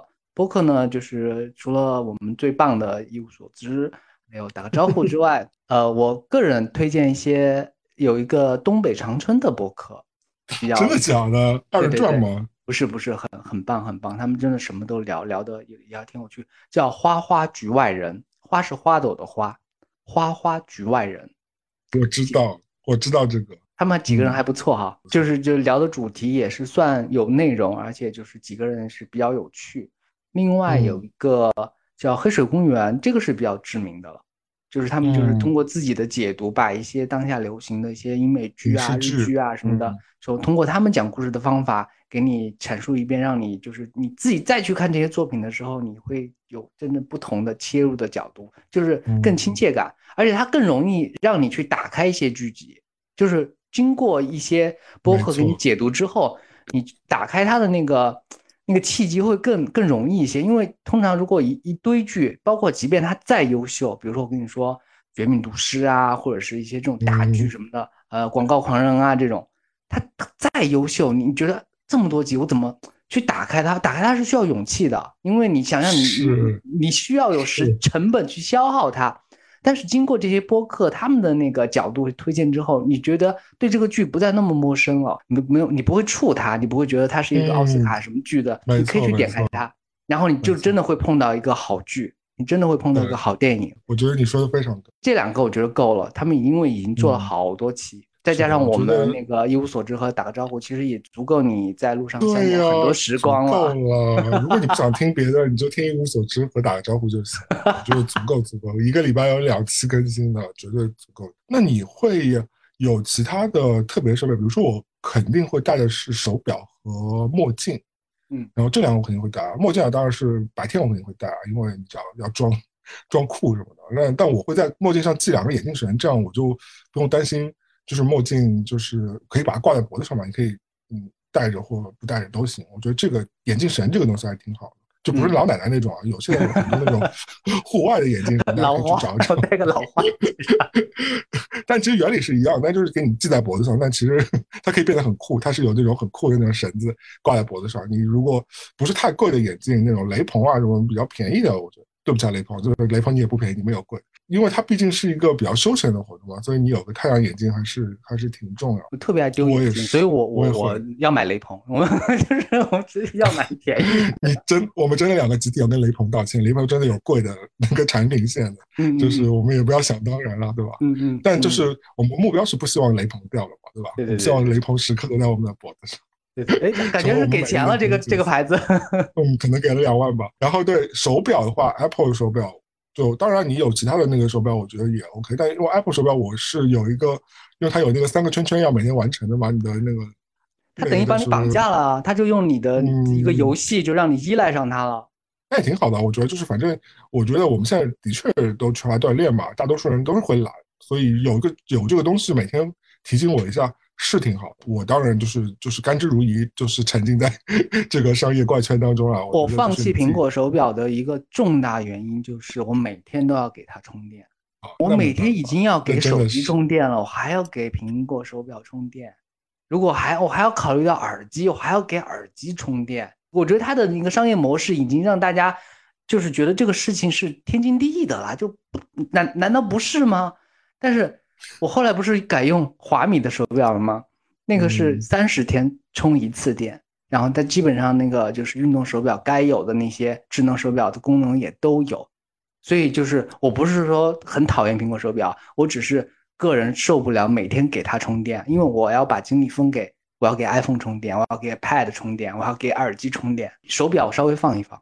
我觉得我们真的是一个非常消费类为主导的节目，我们真的不是讲 聊聊生活和聊生活方式和文化，我们真的是消费类。我们整个节目到现在已经提到了一百个品牌了吧？但是我们留这些气口的时候，就是为了以后我们商业化做准备啊。是的，而且而且如果每个品牌只给我们两百块的话，一百个品牌有两万块了，我们对一期一期消化，哎，我们也是可以走量的呀，最后把自己的企图心给暴露出来了。对，这关键是如果有。那个听众能听到现在，他也知道我们就是比较真诚的把自己做播客的那个目的说出来了，也挺好的。的确是我其实啊，在我因为在捋这个散步的时候，我其实有认真想想，我到底人生当中有什么非常记忆深刻的散步的小故事。我觉得我还真的有几个，我觉得可以分享出来。当然都比较私人化，但大家就我觉得，我不知道你听过没有？虽然我们俩认识那么多年，但我觉得还挺有趣的。我先讲一个鼓浪屿的故事吧，就是这个有一点小灵异，但我觉得挺有趣的。就是有一年，就是很早之前，我还在上海的时候，当时跟当时的对象两个人去厦门旅游，然后就是那个旅游反正特别不顺，一上飞机就开始吵架，然后车就一直在吵，然后一直在赌气。本来第二天大家两个人预备是去鼓浪屿的，但就后来因为吵架，两个人就一拍两散就。各自管各自的行程。那我第二天还是上了上了鼓浪屿的岛，然后还下了薄薄雨。我记得我就一个人逛，我也没去过。然后，但鼓浪屿小小的嘛，你知道，反正就是个岛，你走不到哪儿去，你就在岛上沿那个路随便逛嘛，也不需要地图。下雨之后，那天游客不是很多，我其实挺早就去了，我就一个人逛，逛着逛着，我就感觉逛到山上了，然后有墓地啊，有什么教堂啊什么的，然后然后越走，然后我就觉得越不对劲，然后。我走着走着，我就发觉我就在这个山上，而且它只有一条道，它也没有什么旁支，我也没有穿什么，就是呃什么野路什么的，我就顺着那个主干道走，几乎有半个小时，我就几乎在一种朦胧的薄雾当中，就是在走路，然后雨雨雾当中在走路，然后周围也没有任何一个行人，我就自己在这，我也不知道走到哪去，然后就有点瘆得慌，直到将近走了半个小时，我实在是有点发怵了，我就听到前面不远处啊。听到有海浪声和人可能在吸水的一些远远的传过来一些声音，我想说哦，那可能我这条路走出去吧。但是当中这一段就感觉是鬼打墙一样，那个就这个散步，然后我就沿这条路继续散散散往下走，走走走到码头嘛，就是我们上来的那个地方。然后这时候突然间雨雨也停了，就是云开日日出，然后突然在码头熙攘人群当中看到了一个熟悉的身影。然后来当时那个吵完架之后，他就说他也来碰碰运气，结果我们就在那个码头这样相遇了。这时候突然间那个你知道聚光灯就打下来，BGM 就响起来，周围的人群都暗了，然后你就觉得哇，这个就是场景变成慢镜头，就是三百六十度摇一圈，然后那种，对，就是就是你差不多给自己把分镜都画好了。然后直接开始拍就可以了。一个鬼故事再加一个浪漫爱情故事，真的是 有够戏剧性。对，我这个话，如果你将来有机会就是当电影导演的话，我相信你一定会把这个私货给放进去的。而且就是特别是那种以前港剧那种无厘头那种，突然间场景切换，又浪漫又诡异。对对对，就我左眼遇到鬼这种，嗯，浪漫喜剧片，浪漫喜剧鬼片，对吧？所以你散步的那个故事其实都是和人分不开的，对吧？我觉得是耶，我觉得就像我觉得，嗯，你发生的很多过往，包括你今天成为你今天的自己，很多东西其实你还是要跟整个周遭发生关系，人事物，对吧？就是如果你带着情感。去生活和体验的话是非常重要的，因为我可能自己做创作的工作很多，所以我真的会非常留意这部分的东西和这些东西带给我的感受。当然了，不是为了说哪天输出到什么地方去，只是说当时我真的经历过这样的人事物，我觉得对我来说，对变成今天的我自己，不管是好的坏的，都是挺重要的。再加上你又是非常国际化的，我还没有分享过国际的故事，那可能要单独开一档 节目出来。料太多了。嗯，对，所以刚刚讲的是上海的故事嘛？那上海，我在上海，然后在北京的时候也有故事，就是不是厦门吗？刚刚对，就是上海，我住上海的时候去厦门的旅游，在上上海时期。对，我现在要讲一个是在我住在北京的时候，就是我跟你同期在北京的时候，嗯，那我在北京发生的一个故事，就是当时就跟一个。从德国来的家伙约会过，那个人住在鼓楼，其他我对他印象我就真的不是很记得了。但我就觉得说他跟普通的妖艳贱货不太一样，当然不是妖艳贱货，就跟普通的朋友不太一样，就是还是你能感觉他身上有些气质啊什么的，或者做事方法都是都是比较特别的，比较不按常理出牌的。嗯，就有一天呢，就跟散步有关系的故事，就是发生在一天晚上深夜，他十二点钟，他突然发消息说：“咱们出来吧。”我说干嘛？十二点钟你是要去蹦迪呢，还是要去 给什么东西驱魔呢，还是要去 怎样？就是他说没事，你先出来。然后我就去了，然后到他家附近就鼓楼嘛，就结果他是找我去，反正就鼓楼大街就去就去散步，然后夜散步特别诡异，人多，但是没没有人啊，十二点钟哪有人？就是白天的那个。旅游的那些人都没了，就是你就发现那个街道特别空荡，然后你知道北京那个路灯嘛，晚上照下来就那种黄黄的那种，对吧？啊，透点暖意的，但但整个城市呢又是，就晚上又比较空荡，而且而且因为鼓楼那一带其实是没有高楼的，对吧？嗯，如果你抬头看天的话，天色是深的，就是你其实看不到高楼的那个那个味道就出来了。嗯。你是看不到，你是看不到旁边高楼林立，写字楼里还有灯在亮着的这种状况。你抬头其实是看到是深色的天空。你走的话，其实晚上还是鼓楼那带是有点有点阴森的，毕竟是那么多年历史了。而且你特别是白天，你很熟那种姚记草根那一块那那个地方，对吧？你记得吧？就很有名的那个那个鼓楼的几个地方，也是安安静静就立在那。然后我我居然发觉哦，一个德国人让我发觉。鼓楼这个楼你是可以进去的，就我白天从来不知道这件事情，就晚上他他他就让我穿掉一个门，我就钻进去，我真的见到鼓楼本楼内部，然后嗯，我没有走进去啊，我可能里边那个鼓楼这个建筑的门是锁着，但是你是可以，就你进到是可以摸到它的外墙壁的这个进法，就是啊，你就是可以抬头看到它，它就在它就在你旁边的那种进法，那也很厉害啊，就是白天我从来没有。从来没有这样接触过鼓楼，因为大家都说鼓楼，鼓楼其实你对鼓楼本身，你只知道它是一个地方，对吧？嗯，只是一个区域，但是你对鼓楼这个建筑本身你是没有太深刻的感觉的。但你半夜那次就让我真正的看到了这个东西。很多很多老外哦，其实他们很很钻营这种东西，就是跑到一个就是地理人文的那种地方，然后挖掘它一些不同的那个角度。然后对，反而他看到了你本本来这些在地的人没看到的东西，因为他他好像一个外来客，他在发掘一些他觉得有意思的东西，对他的习以为常了，会帮帮我们发现新的新的一个篇章。因为你已经习以为常了，对不对？你已经觉得说这条街我就是会路过姚记草根，我就是会路过几个二手的商店啊、鞋店啊什么的，就游戏机店啊。我记得鼓楼反正就是那几个东西吧。你其实就反而忽略掉，哎，半夜。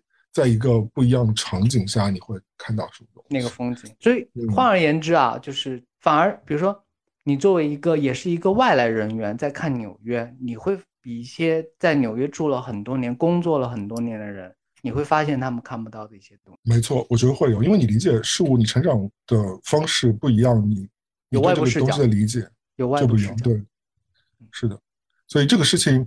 嗯，哪哪怕这个人到现在对我来说已经呃脸都模糊了，但这个事情我就一直记得，就是我觉得这是一个，甚至是我整个对我居住在北京都是一个很深印象深刻的一个故事吧。嗯，同样在北京，我觉得我还有一个关于散步的故事，就是我那时候，哎，我怎么那么多？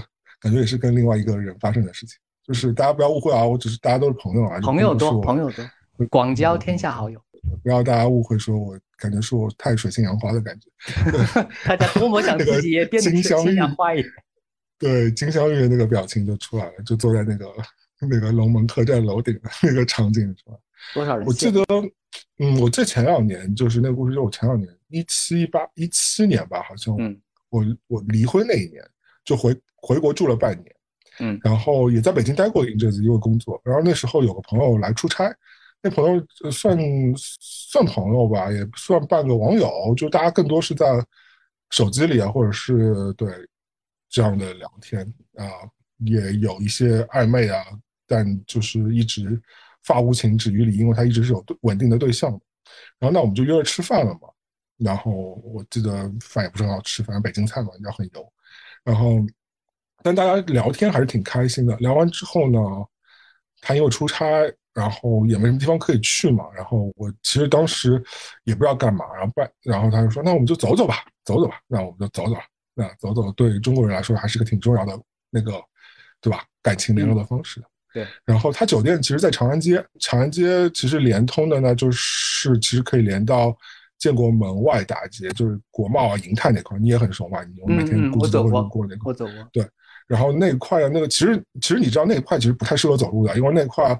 街道特别宽，对吧？你穿马路，你穿马路可能等红灯要等五分钟之类的，然后你你可能还穿不过去，因为它可能是八条道还是几条道，还是特别宽。晚上还好，对吧？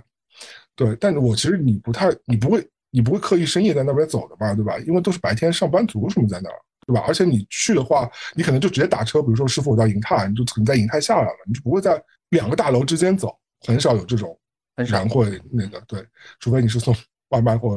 送快递的，那我们就在那个建国门外大街走，然后聊啊聊，就就因为一直想要聊天嘛，氛围很好，大家谁都不想打破，然后就居然在那个地方来来回回走了三四圈，几个小时，因为那个街也很长嘛，你走一条走过来，穿过马路再走回去，然后就几个小时就没有了。但就虽然我也不知道我们聊了什么狗屁啊，现在当然就是你就会记得那个感觉，那个当下。那个当下北京很有魅力，因为你会发觉说，呃，建国门外大街其实它车流已经不是那么多了，那但是你还是偶尔有快驶过来的车子，对吧？还有一些就大街上那个晕黄的夜的路灯啊，竖着衣领的一些行人走过你啊，然后你就是非常北京的、非常 typical 的一个北京的感觉就给你了一个北方城市，一个北方，而且最后其实两个人也因为大家都止于礼的话就。也没有就停留在这个美好这个这个兴许当中了吧，然后压住了那个要发生广岛之恋的这个 状状况的这个这个这个事情，所以当时天气一定很好，不错，好像我记得也是秋天左右吧。你知道北京秋天真的很美妙，对，那几个月非常的舒服，然后气温啊什么也很舒服，就不会太冷也不会太热，这个就是让我让我很印象深刻的散步的一个故事。这也就是一个节点，就是。再往后就是你们有一些余温尚存的那种感觉，但如果真的发生点什么之后，你的印象、你的记忆又会发生到，就是又会放重点放到发生了点什么事情那儿，你会你会把前面这段给删掉。没错，你说的非常对。我觉得有时候就是我们活到现在，你都会觉得有时候你豁出去反而简单。嗯，你你就索性哎呦，我我拍桌子我就去干了，就反而简单，我就什么都不想。但其实我觉得长大难的部分是你明明可以做，但你选择没有做。我觉得，因为你觉得你可能更成熟了，或是你有更坚强的理由让自己去不做一个选择，我觉得这反而是难的。是好像春娇第一集 最经典的那个桥段，让大家记忆最深刻印象就是余文乐他在那个晚上决定没有怎么样，然后深交就记住了，然后他们的关系就确定了。对，就是反而你会因为这个不做而变得更特别。就像我前天明明看到了那个打了七折 Prada，但是我就忍住没有下单。我想说，嗯，因为 Prada 没有给我们钱，没有给我们，但是我就没有买。这是真实发生的事情，这不是，这是我前天真实发生的事情。我真的，但是我没有买，我没有买它。遗憾，遗憾的美。我觉得作为一个比较文艺的 播客，我们是不是还要聊聊看，就是散步跟一些电影啊，或者是电视剧啊，你有什么印象跟散步有关系的吗？因为前几天奥斯卡不是那个米拉里那个有个韩国奶奶得了那个最佳女配嘛？嗯，里边有个你重新说一下米娜里好吗？哦，好，你把你的乡音已经把它吃掉了。米娜里就是这样一个。呃，就是韩琦导演拍摄拍摄的那个电影，我看了，我老奶奶得了最佳女配。里面有一个情节，非常非常非常小的情节，就他们开车回家的时候，看到他们一个美国工友拖着一个十字十字架，然后去呃，就穿越一个很长的公路。这个可能和他们的那个宗教信仰有关系啊，就是他们的一些自己的信念什么的，在做自己的修行。然后我我也会想到，其实说。有些信念，你在路上去走的时候，嗯，我们不是宣传封建迷信啊，去你去认真去想的时候，好像走路是会有一点点这种关联性的，他会把你整个，对对对对对对对对，一步一步扎实，他会哎，你让我想这个东西，就是他们去麦加朝圣的时候，不就是要一步步走出来的吗？呃，很多人，比如说呃，那个呃，就绕着那个圣山去走的时候，对对，也有类似的，也是也是也是，就是需要你真实的去付出你自己的呃 physical，就是身体上的一些一些付出，才能让你觉觉到内心的决心是什么。信徒在这个时候，他的精神上层面会得到非常大的那个反馈，这是他们就是可以坚持下去。因为如果是我们旁边没有就是其他宗教信仰的。路人来看的话，可能觉得这个是在受苦什么的，但是可能对于当事人来说，他们有他们的那个精神的那个领域。没错，没错。但我看完米娜里之后，我在想说，那个水芹菜跟我们 南方说的水芹菜到底是一个东西吗？我一直在 想说，这个美食电影 到底有多好吃啊？能够能够做多少菜啊？如果是抖音来拍的话，会拍成什么模模样？对对对，因为因为米那米那里就是他们讲的那个水芹菜嘛。嗯，我记得是，就他们是随随便种种，反而反而是有有收获，然后那个精心搞的呢，就被一把火给烧掉了。这人生无常嘛。就像我们要小时候要提倡给自己的小孩起小名，都要起一些贱一点的名字，让他可以好活一点。对对对对，这是我们的智慧。亚太的这种电影，比如说香港电影啊，或者是日本电影，因为它城市格局的关系，会拍到很多这种主人公之间散步啊，或者是两个人之间 walk 的这种。这种桥段，对吧？北野武数不胜数。不是北野武，他把这个东西给讲讲讲破了。因为北野武很他的那个电影里面很喜欢拍人一直在走走走，然后时间很长，然后就感觉人物角色那种冲突，然后让他得了很多奖嘛。然后在一次采访里边，北野武说过这句话，他说：“呃，其实主要目的是为了撑时长。” 跟我们一样，跟我们整个节目的宗旨是一样的。对，我觉得北野武这个人可爱的地方就是在这里，他他把别人就是法国欧洲人很喜欢他的电影嘛，会加了好多解读啊，或者就是什么意象化、符号化的东西。然后北野武想一想，就是说，嗯，如果不走这么路的话，那个电影没有办法拍那么长。他是这么回答的。我觉得欧洲文是喜欢他，就是欧洲文艺片才搞这些的。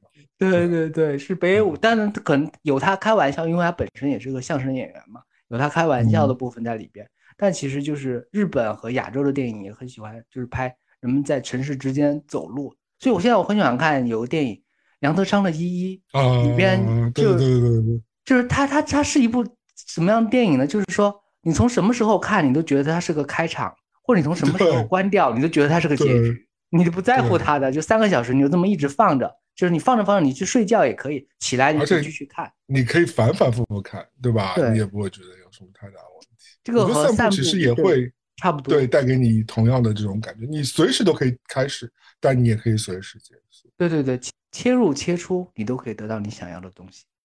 得到想要的东西，我想到小时候看过一个电视剧，来自黄磊老师的，就是现在作为大厨的黄磊老师，当时还是文艺男神的时候，他拍过一部叫《似水年华》，你有没有看过？在看过看过乌镇拍的，太文艺了，现在回头看慢死了。超级慢！我就是最近两年我在纽约重新看了一遍，想说怎么那么慢？就是因为他感觉就是那种电影，就是你随时播起来看，它剧情也不是那么顶楼的那种剧情，你知道？对对对，就是你错过一分钟就错过了一个世界。它就是非常的缓慢的一个剧情，但是同时来说，他我觉得他就是想要营造一种呃氛围，就是或者是一种感情的状态。然后他想说把这个转感情的状态用。这些人的话和这些时长给营造出来，现在已经很难得了。很多片子是做不到这个，因为不是很难得吸引观众。对，当时拍那个《似水年华》的黄磊，能够想到今时今日他在开拍那个大综艺《向往的生活》吗？真的，这两个就就虽然你说这个这个综艺也是教大家去那个田园牧田园牧歌，对吧？但是它其实还是需要你每三分钟有个爆点。对对对，心境对吧？因为它是综艺，吸引不到。但你可以发觉《似水年华》就是李心洁，然后还有刘若英，就是提着一个箱子来来来来走走。然后李心洁就像个小姑娘一样，每天在水乡湿漉漉的青石板上跳来跳去，散步啊，走来走去。然后黄磊也是，因为他是一个图书修复师吧，我记得是，就是就是每天温温吞吞的在那个。桥上走，对，就是你会发觉说，这这感觉就好像你刚刚说的一样，散步其实对很多人来说都挺奢侈的一件事情。就是你每天是不是？就我觉得像我们这种可以控制自己工作时间的人，其实还是挺幸福的，因为大多数上班族可能没有这个控制这个时间的呃能力也好，就是他们可能匀不出这段哪怕是短短的四十分钟、一个小时去散步的这样一个过程，这其实是挺难得的。对，我们再说一件比较奢侈的事情。我也想到凯拉奈特利版本的那个《傲慢与偏见》，在最后的时候也有一段啊，就是散步的清晨的一段戏。我觉得这也是至今让我这个其实内心有很多就是对浪漫文艺有憧憬的人印象深刻的一个桥段，就是达西穿过薄雾，在清晨的这个草地上，就是你可以感觉到他迈过那些湿漉的那些长草，一步一步的坚定的走向。伊丽莎白家的那个房子的那个场景，我不知道你有没有印象这一段，就是太阳就慢慢的升起来，你可以感觉到，可能在早上六七点钟的时候，然后你都似乎都可以闻到那种晨间的那种混合着湿气和草气的那种味道，然后你也可以感受到这个人就是一步步走到，就像我觉得这可能跟你刚刚讲的那个背着十字架的这种信念感是很像的这种。我发现了你对散步的一个要求，就是一个核心核心密码。就是几个字啊，叫好看的人在走路，就是散步人常伴左右。对对对，没有好看的人走路没有意义，要好看的人在走路，这就是散步的精要。我这样真的政治很不正确 啊！我觉得真的是五官好，有时候那个这个好看不一定是那个颜值，表面上的好看了，内心美也是很重要。内心 很牵强的一句，讲到就是好看，那没有人比明星好看了吧？对，我在路上碰见过明星，我碰见过雷佳音本人。然后红的时候还是没红的时候，在在他颜值还能打的时候。他什么时候颜值不能打？他最近《刺杀小说家》也还可以啊。他最近嗯，可能就是他，因为他本身走的也是那种生活质感的路线嘛，他不会像那种流量明星是就是要要要求自己颜值有多厉害什么的。但是呃，我见到他那个时候是他最就是不能说最棒，因为我见到他好像是在骑一个摩托。然后那个摩托造价不菲，然后他就在路，那就肯定不是，那就肯定不是当时黄金大劫案的时候，也不是后来他演《龙门镖局》的时候，那时候他估计还没钱吧。嗯，很微妙，就是北京人对待明星的状态就是嗯视若无睹，就是没有当他是明星，没有围观，也因为当然刘嘉玲首先她不是一个流量型的明星啊，就是大家少女看了是会尖叫的，但是甚至没有人多看他一眼。只是我内心觉得，哎，雷佳音，然后我就走过走过去了，我也没有，我也没有就是在说其他的话。我还以为你手刀冲上去赶他的摩托呢，然后砸砸我一程，自己还从还从你的那个包里拿出来一个头盔，然后因为蓝牙音箱放起《天若有情》，哎，雷佳音说我又不是刘德华，但他会用东北腔的那个粤语给你套下去演一遍，你看这人很好。你有看过那个 HBO 的有一部啊？剧集叫做《Looking》嘛？就就我们翻译成寻嘛。寻对，然后呃里边啊，我虽然讨厌那个男主角 Patrick 嘛，就是我觉得他很烦人，但里边有一些还是有挺多帅哥，对吧？特别是那个小狼 Russell，对啊，对那个英国人，所有人都爱招风耳。他有一阵子不是在百老汇演戏嘛，演百老汇的戏，然后他就老，他就那时候就住纽约，他老老带他那个那个就是英呃法斗在公园里遛，中央公园遛嘛，然后。因为我家其实就住那附近，然后我就每天看到他发 Instagram，然后就会标记说他在哪，他在哪嘛。然后我想说，哎，那岂不是随便偶遇都可以遇得到的嘛，对吧？我想说，既然我们大家那个生活辐射范围还是挺近的，所以我有一天呢，就在也是在这个附近啊，这个整个区域都是在差不多的地方，我就在 Times Square 的时报大楼下面走，然后就迎面走过来一个人，我就是你知道，就是虽然。那个地方非常的熙攘，人非常多，但你就是有这种雷达能感觉到，哇，这个人也太帅了吧，有一种气场，就把你的这个眼睛给吸过去了。那种 我那种非常疯狂的举动，就是你知道，就是一个人走过去，你你的头就是你的脖子就会随着他的移动你而转动嘛，就是那种那种非常你就是 漫画式的那种，没有，你就是人体的斯坦利康。然后这样就动，然后他整个镜头是是固定就锁住他的眼神。没错，而且我是我是人体的潜望镜，就是两个眼睛。他，然后我相信我相信他已经习惯这种眼神。就是那个那个人类就这样走过去了嘛？你猜他是谁？谁？难道不是小狼吗？就是他一直在不是在 不是这个故事，其实重点是他不是小狼本人，他是《Looking》里边另外一个我很喜欢的演员，是那个演啊演 Patrick 男主角的另外一个男朋友。但他不喜欢的那个男朋友，那个发型师的一个拉丁的一个演员，你还记得吗？他们他们外貌差很多哎，但我觉得他那个人很可爱，因为那个那个人的角色，那个发型师很老实，对吧？他一直很喜欢男主角，对对，比较敦厚的那种感觉。嗯，就这整个就是三角关系嘛，就是 Patrick 喜欢小狼，小狼就是有对象的，对吧？然后 针对这个剧，然后又讨论了三个小时，讨论了三个三三个小时。对，就是那个演员，他那个演员本人也是挺很帅的。来，你补一个吧。哦，我这个突然觉得好掉价，因为有一次我在东直门，我看见了印小天，他整个人就车被就是十字路口，整个整个车他开的那个是悍马什么的，反正是一个大 G，就停在那堵在那，然后呢，呃，在和他的那个当时一个女性好友在在拉扯。然后再再反正大声的嘶吼，我也不知道是什么内容。他说：“我说这不是是海澜之家的印小天吗？就这个手势就做起来，这舞蹈就跳起来。他本人真的就是很很喜欢做那种夸张的动作，因为他跟那个女性在做一些很激烈的那些动作和，但是也没有动手嘛，只是大家在空气中，你知道那海澜之家的那个舞蹈动作很夸张，然后真的，一看就知道是印小天。但是因为他们。整个车就是停在那个路口，那是违章的。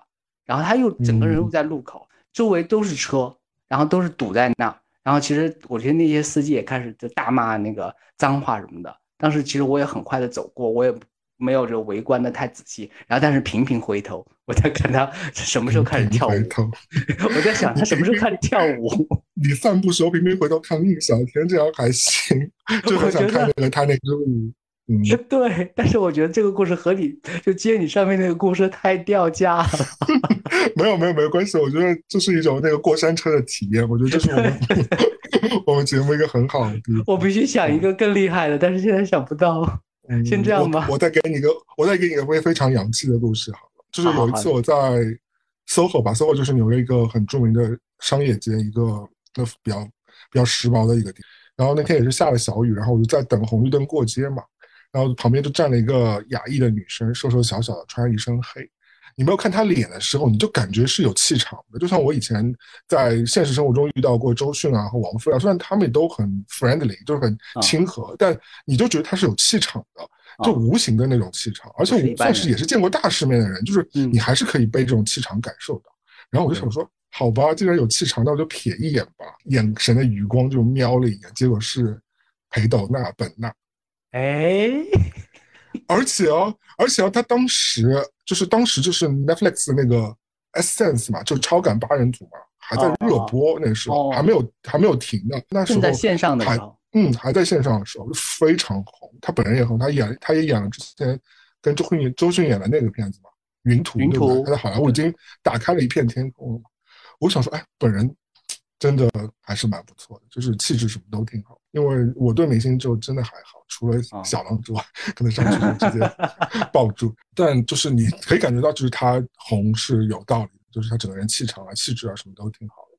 就哪怕是他没有什么装扮，没有什么随护啊，没有什么对吧助理啊之类，就是你还是可以感觉到明星就是有明星的范儿。总结起来啊，大家有空还真是多出去走走，真是没准就是遇到你想遇到的。那实在如果没空走呢？去年疫情吗？不是，我没有完全没有办法下楼走。我想了一个办法，我去找了那种就是在 YouTube 那很多视频网站上很流行的，就很多人拿摄像机拍每个国家每个街道的那种散步的视频。他什么话都不说，什么音乐也不放。他就是收那种你走路的时候，就有点像你前几天拍的那个 vlog，就你收走路的时候拍的那个声音，他也不做任何剪辑，就是你在画面呃视频里面感受到的那个时间感和你真实的时间感是一模一样的。就是他拍了三十秒，他就播三十秒。这个时候你会假装，就如果把这个高清的画面投在你的大电视的上面，你看的时候，你会假装自己是在这个街道上散步。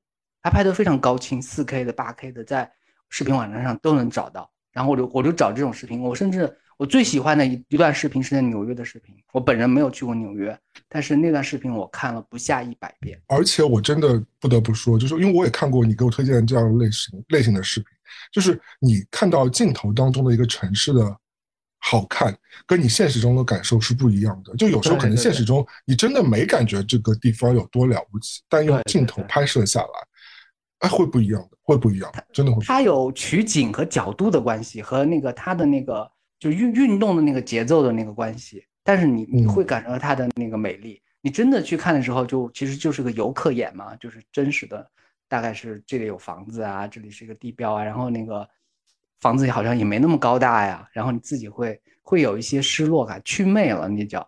但是如果这种视频多看的话，也比较疗愈。我觉得有空的话可以找来，就是多看几下一些城市。如果暂时没有办法出国旅游的话，大家可以试试去网上找这种搜关键字叫散步就可以了。